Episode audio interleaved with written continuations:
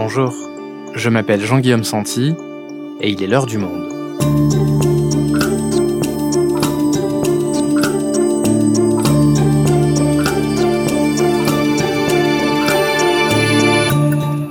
Aujourd'hui, comment le bien-être animal se fraye difficilement une place en politique? Le Sénat examine ce mercredi une proposition de loi pour un élevage éthique, un texte qui a peu de chances de passer, mais qui pose, dans l'enceinte du Sénat, la question du traitement des animaux d'élevage.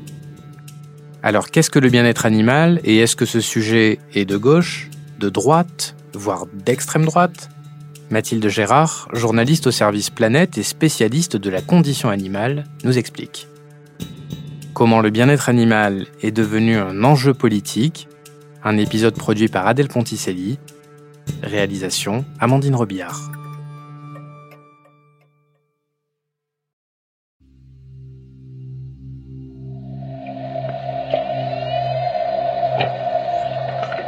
Tendez bien l'oreille.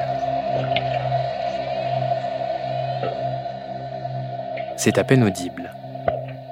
Vous venez d'assister à la naissance du dauphin Baya qui s'est déroulée en 2015 dans l'un des bassins du parc Astérix. Comme sa mère, Baya est né en captivité.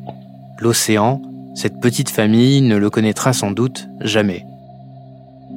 À la fin du mois de janvier, le parc Astérix a annoncé la fermeture de son delphinarium. Alors, toutes les deux ont été embarquées dans des camions. Mère et fille ont pris la route séparément pour rejoindre deux parcs espagnols différents.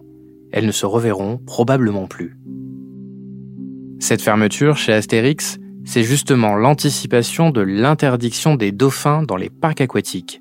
Madame la Présidente, Madame la Ministre, euh, Monsieur le Ministre, chers collègues. Une interdiction discutée dans un autre texte relatif à la lutte contre la maltraitance animale qui a été voté fin janvier à l'Assemblée. On a souvent le sentiment que l'attention apportée aux conditions de vie des animaux est une cause qui n'est pas digne d'un débat au Parlement. Au micro de l'Assemblée nationale, vous venez d'entendre le député La République en marche, Loïc Dombreval, rapporteur général de la loi. Et dans les débats autour de cette loi, on y parle donc du bien-être des dauphins. La captivité crée chez les cétacés un réel mal-être physique et psychologique. Le débat est houleux, y compris au sein même de la majorité. D'un côté, certains députés La République en marche, rejoints par des députés LR, défendent les parcs d'attractions, leur activité, leurs salariés. De l'autre, la jeune garde de La République en marche exige, elle, la fin de la captivité des dauphins. Leurs buts sont donc complètement opposés, mais les deux camps mettent cela dit en avant le même argument, le bien-être supposé des dauphins.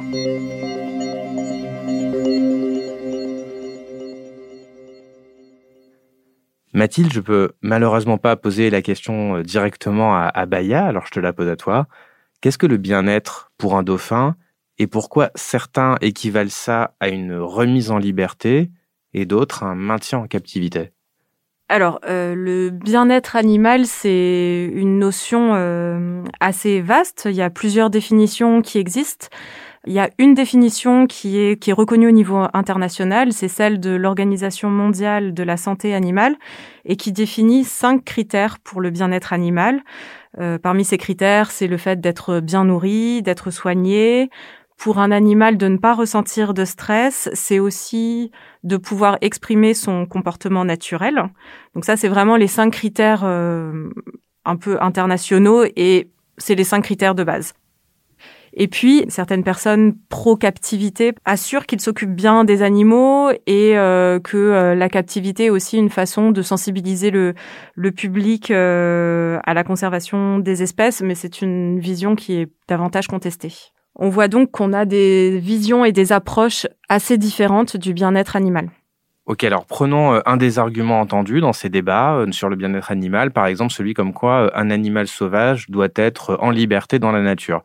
Dans le cas d'un dauphin, dans le cas de Baïa précisément, qui n'a jamais connu l'océan, est-ce que cet animal a vraiment conscience qu'il existe un océan, puisque sa réalité à elle n'a toujours finalement été qu'un bassin? Est-ce qu'elle est heureuse, Baïa? Alors, chez les dauphins, c'est vraiment très intéressant parce que c'est un animal qui est très intelligent et les études scientifiques ont montré que les dauphins pouvaient avoir conscience de soi. Un dauphin peut se reconnaître dans un miroir et donc ils ont conscience de leur captivité. Un dauphin, à l'état naturel, il va parcourir des centaines de kilomètres euh, chaque jour. C'est aussi un animal qui est très sociable, donc ils vivent euh, à 10, 15, 20 dauphins euh, tous ensemble. Donc quatre dauphins dans un dans un bassin de delphinarium aussi grand qui puisse être aménagé, ça restera toujours trop restrictif pour lui. Et en fait, ce que des, scientifiques et des associations ont pu constater chez beaucoup de dauphins euh, de, dans les delphinariums, c'est qu'ils développent des comportements, ce qu'ils appellent des comportements stéréotypés. C'est une façon de tourner en rond, de se mouvoir qui n'est pas celle d'un dauphin à l'état naturel. Donc il existe une vraie différence et effectivement des problèmes par rapport à, à ces dauphins en captivité. Il y a un cas qui est très emblématique, qui vient du même parc Astérix. C'est celui de la femelle Femke, qui avait euh, une trentaine d'années, qui est morte au mois de février. C'est une femelle qui avait été, pour le coup, elle n'était pas née en captivité, elle avait été prélevée euh, dans l'océan. Et euh, sur la fin de sa vie, on la voyait quand elle n'était pas en représentation, elle se baladait toujours avec un, une sorte d'hélice en bois. C'était comme un doudou pour elle. Elle ne quittait pas quand elle n'était pas en, spectacle et le fait qu'un dauphin ait besoin d'un objet doudou dans son quotidien, c'est vraiment le signe d'une grande détresse et en fait elle avait été diagnostiquée dépressive, euh, cette femelle. Est-ce que la solution, c'est de les libérer dans l'océan, comme dans Sauver Willy? Est-ce qu'ils survivraient déjà dans un milieu sauvage qu'ils n'ont jamais connu? Alors, on ne peut pas relâcher directement un dauphin qui a passé soit toute sa vie, soit des décennies en captivité dans l'océan. Il ne saurait pas survivre parce qu'il a été habitué à la présence humaine, il a été habitué à être nourri directement par les hommes et il ne, il ne tiendrait clairement pas longtemps dans l'océan. Ceci dit, il y a quand même des programmes qui réfléchissent à réhabituer petit à petit les dauphins à revenir euh, dans la nature. Il y a des projets de sanctuaires il y a quelques sanctuaires qui existent euh, en Indonésie notamment. Sinon, pour l'heure, ce sont des projets en Europe, notamment en Grèce et en Italie, où l'idée, c'est déjà de remettre les dauphins dans une eau salée, dans une eau naturelle, dans un bras de mer souvent, ou qui serait fermé et où petit à petit, avec une présence humaine qui euh, se détacherait du dauphin, on essaye de réapprendre au dauphin à se nourrir par lui-même notamment et à assurer sa survie. C'est pas gagné, mais c'est des projets euh, qui existent. Et puis, en tout cas, ce que souhaitent les associations, c'est qu'on acte aussi la fin de la reproduction des dauphins en delphinarium pour qu'on s'assure que la génération actuelle de dauphins soit la dernière en captivité.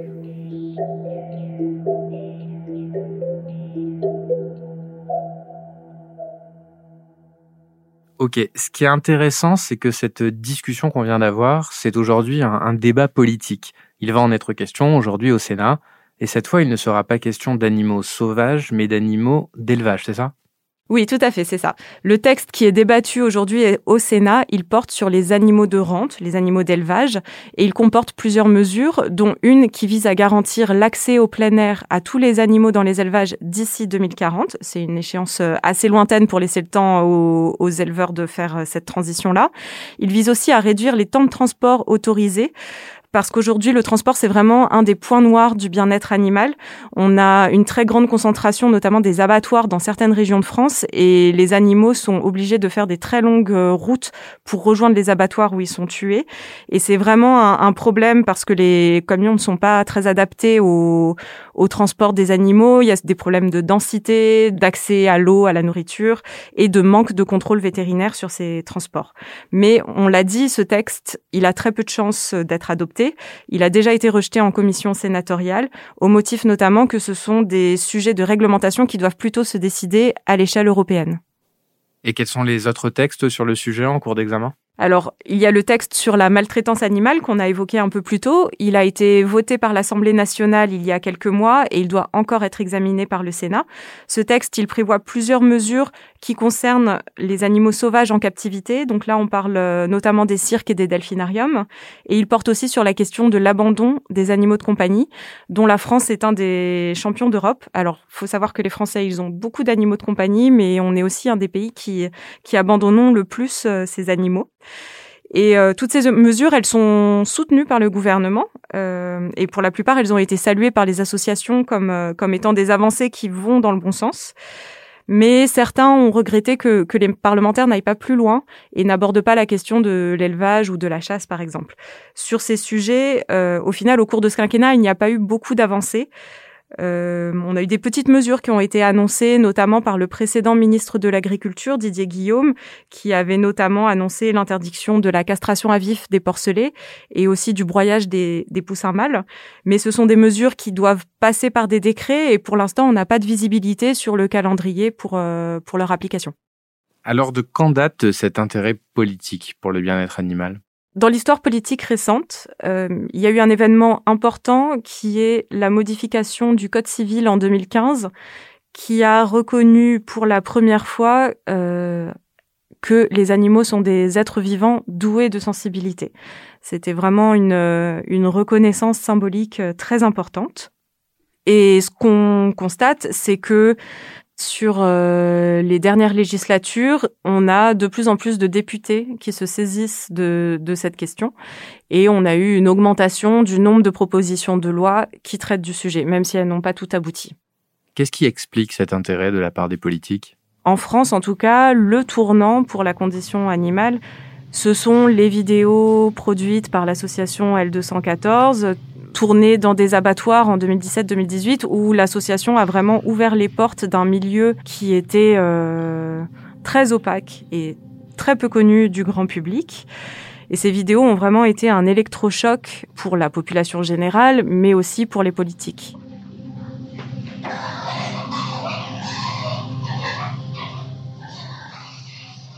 Est-ce que tu peux nous décrire ce qu'on voit sur ces images?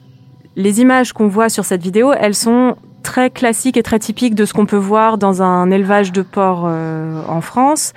Les cochons sont sur caillebotis, dans un bâtiment fermé. Ils ont la queue systématiquement coupée, ce qui est normalement une pratique interdite par la réglementation européenne et qui est autorisée uniquement en cas exceptionnel.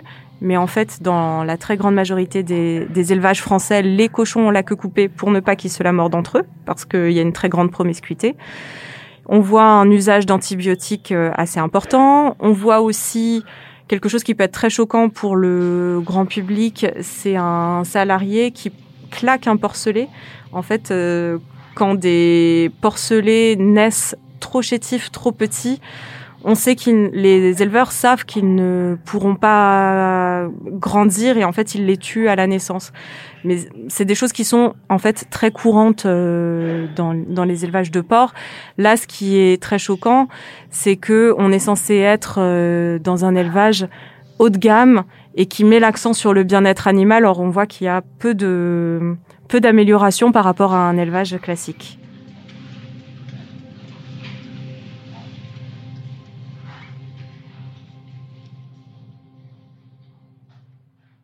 Donc si je comprends bien, il y a une, prise de conscience à l'échelle de l'ensemble de la société, notamment du fait de ces vidéos de l'association L214, et c'est ce changement global dont l'Assemblée nationale derrière se fait l'écho. Oui, mais après, il y a aussi un autre tournant important qui explique l'intérêt des politiques pour la cause animale, c'est que désormais, ils se rendent compte aussi que ça peut faire la différence dans une élection et qu'il y a un intérêt électoral. Tu veux dire qu'un candidat ou une candidate qui défend la cause animale a plus de chances aujourd'hui d'être élu? En tout cas, c'est un sujet sur lequel ils sont désormais attendus. Et on l'a vraiment vu lors des dernières européennes en 2019, où le score du parti animaliste a surpris tout le monde. C'est un tout petit parti qui n'a que quelques années d'existence et qui a fait 2,2% des voix en France. C'était presque autant que le Parti communiste qui avait fait 2,5%. Mais pour les gros candidats, 2,2% en soi, c'est pas si euh, énorme. Non, c'est un petit score, mais pour un parti monothématique, en fait, c'est beaucoup. Surtout que contrairement au, parti communiste, il y a eu très peu de présence médiatique, ils n'ont pas fait les plateaux télé, ils n'ont pas fait les débats, donc ça reste un, un, score euh, tout à fait remarquable. On voit donc pourquoi les politiques euh, s'emparent du sujet. D'ailleurs, est-ce que ce sujet, il a une couleur politique, à gauche, à droite? Alors c'est compliqué, c'est un sujet assez transpartisan. On voit que dans les partis qui se sont créés récemment, c'est acquis que c'est un sujet. euh, chez LREM, chez la France Insoumise, on a un très très grand nombre d'élus qui sont investis dans la question de la condition animale. Europe Écologie Les Verts aussi s'y est mis. Ils ont un groupe d'études conditions animales. C'est aussi un sujet parce qu'il y a beaucoup d'enjeux environnementaux qui rejoignent ceux de la condition animale. Les plus anciens partis sont clairement moins en pointe sur euh, sur ce créneau. On entend moins les républicains ou le Parti socialiste sur la condition animale.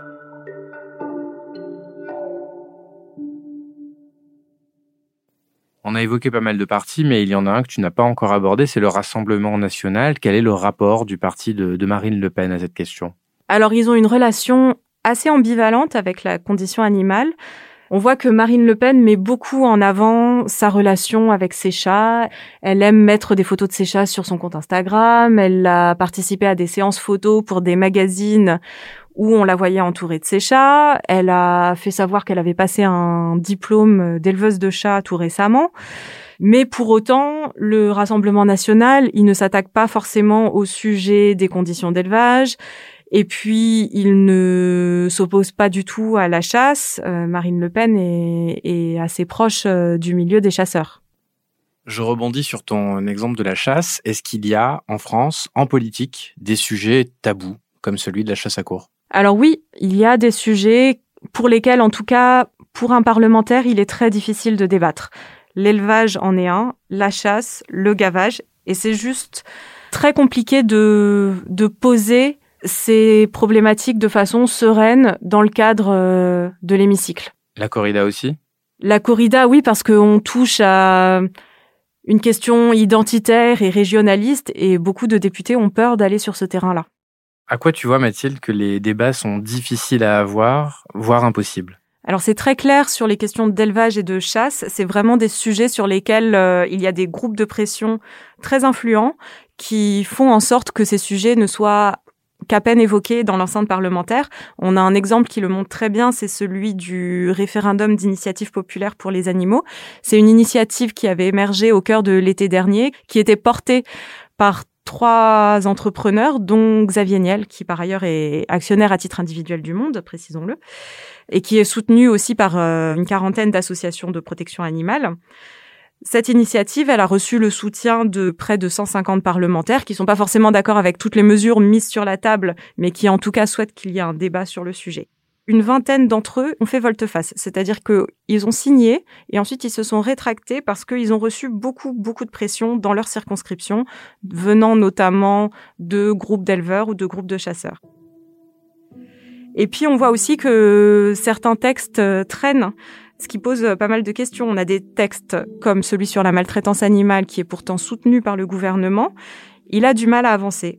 Il a été voté fin janvier par l'Assemblée et il n'est toujours pas inscrit à l'ordre du jour au Sénat. Et il ne sera probablement pas examiné avant la rentrée au mieux. Et certains commencent vraiment à s'inquiéter que, que ce texte euh, ne puisse pas être complètement adopté d'ici à la fin du quinquennat parce qu'il est probable que le Sénat réécrive le texte et qu'il faille une navette parlementaire. Bref, on n'est pas encore au bout de nos peines. On a des élections qui arrivent bientôt, les régionales. Est-ce que selon toi, la cause animale pourrait être un enjeu de ce scrutin? Alors, c'est pas un enjeu très immédiat pour les régionales. Les régions ont peu de compétences sur la question animale. Essentiellement, c'est des compétences en matière de biodiversité parce qu'elles ont des parcs naturels régionaux à, gérer. Ceci dit, la question animale s'est quand même invitée dans la campagne. On l'a notamment vu dans la région des Hauts-de-France où le candidat républicain Xavier Bertrand a multiplié les gestes en direction des chasseurs et il y a quelques jours, il a proposé de défendre l'inscription des chasses traditionnelles au patrimoine mondial de l'UNESCO. Alors, c'est une annonce purement symbolique et un peu provocatrice aussi parce que les chasses traditionnelles, ce sont vraiment les plus controversées. On parle de pratiques particulièrement dures, comme par exemple le déterrage des blaireaux.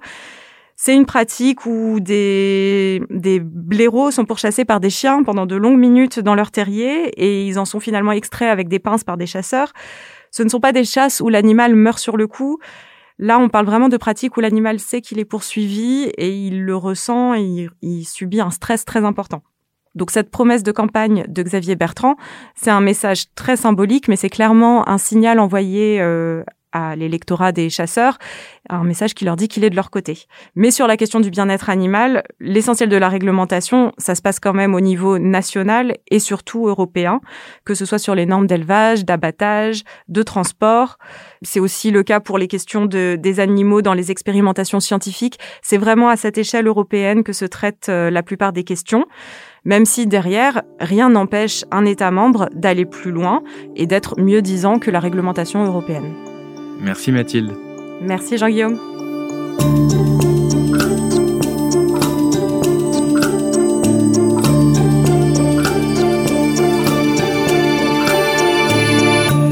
Si vous souhaitez en savoir plus sur le sujet, vous pouvez aller consulter tous les articles de Mathilde Gérard dans la rubrique Conditions animales sur notre site. C'est la fin de l'heure du monde, le podcast quotidien d'actualité proposé par le journal Le Monde et Spotify. Pour ne rater aucun épisode, vous pouvez vous abonner gratuitement sur Spotify ou nous retrouver chaque jour sur le site et l'application lemonde.fr. Si vous avez des remarques, suggestions, critiques, n'hésitez pas à nous envoyer un email à l'heure du monde L'heure du monde est publiée tous les matins du lundi au vendredi. On se retrouve donc très vite. À bientôt.